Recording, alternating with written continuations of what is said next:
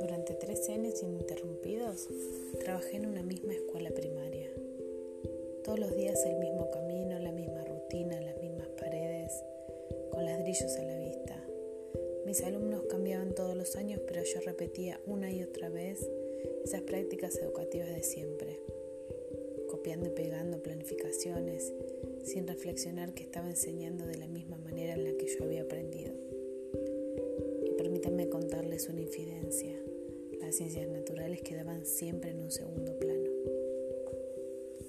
Hasta que participé en una comunidad de aprendizaje en la que trabajamos sobre propuestas para niños y niñas del nivel inicial con la intención de que comprendan cómo funciona el mundo que los rodea. Fue en ese momento que llegó a mis manos por primera vez la aventura de enseñar ciencias naturales de Melina Furman y María Eugenia Podestá. Este libro me puso en contacto con mis primeras lentes para mirar el mundo con ojos curiosos. El modelo de enseñanza por indagación generó en mí ganas de saber más, de tener herramientas necesarias para poder llevarlo a la práctica, por lo que me sumergí en una búsqueda de información y materiales relacionados con la ciencia.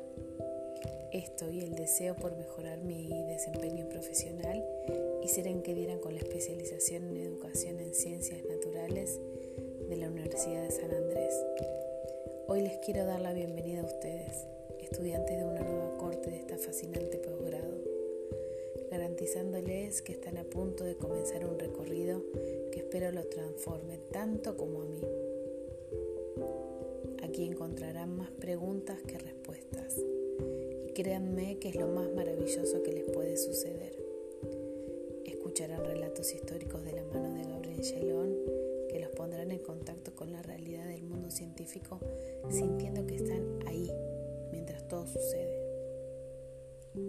Sin ánimo de spoilear, quiero compartir con ustedes algunos aprendizajes que me llevo de esta especialización. Las preguntas esenciales y el kit de enseñanza, en un repositorio de materiales para saber más, mapas conceptuales, recursos didácticos interesantes para poder realizar curadurías. Por otro lado, siento que que pudo afianzar mis aprendizajes en la utilización de los círculos de la comprensión, que me permiten priorizar lo importante.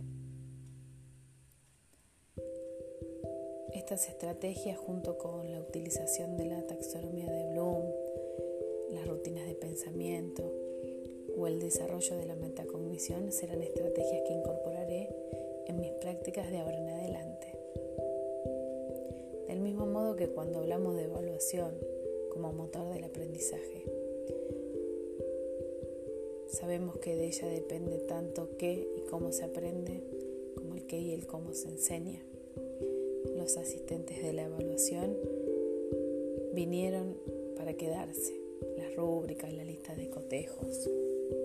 Queridos colegas, queridas colegas, tienen mucho viaje por delante y si es con un buen libro mucho mejor.